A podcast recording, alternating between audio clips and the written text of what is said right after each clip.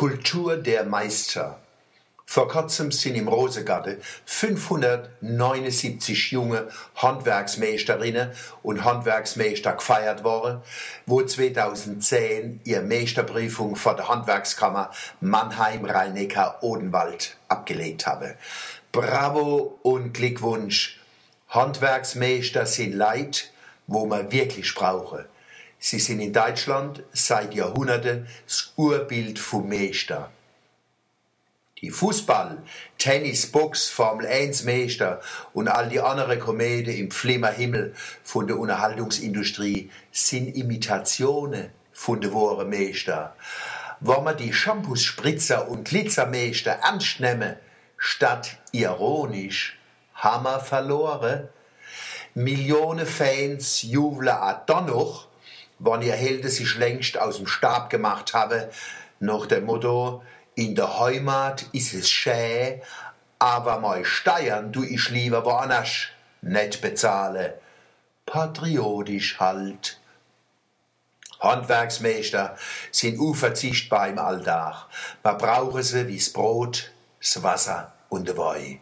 Die Meister im Unterhaltungsuniversum sind dort dagegen in der Regel so überflüssig wie ein Krop oder ein Boxeluder, Vierlefanz und Kogelores.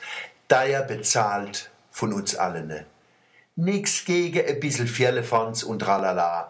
Menschen tun halt gern bewundern und lassen sich gern ablenken.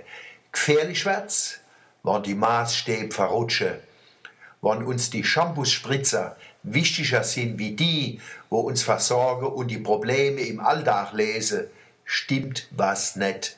Aufpassen!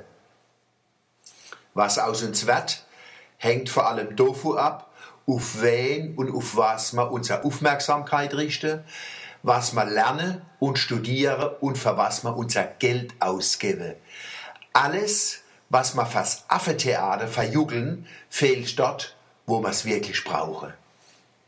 Handwerksmeister sind das, was sie sind, weil sie theoretisch und praktisch hervorragend ausgebildet sind und das kennen, was man in ihrem Beruf kennen muss, um Geld zu verdienen, junge Menschen auszubilden und Nutzen für die Gemeinschaft zu stiften.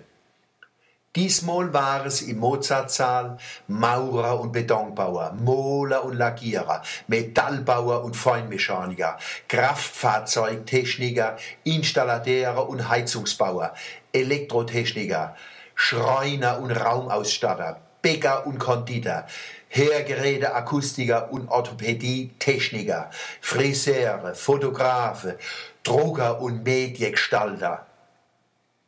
Wenn wir die Geschichte der Menschheit in den letzten 10.000 Jahren angucken, sehen wir, dass das Handwerk bei diesen gewaltigen kulturellen Entwicklungen nicht hinter der Kunst, der Politik, der Religion und der Wissenschaft rangiert, sondern mindestens auf gleicher Höhe.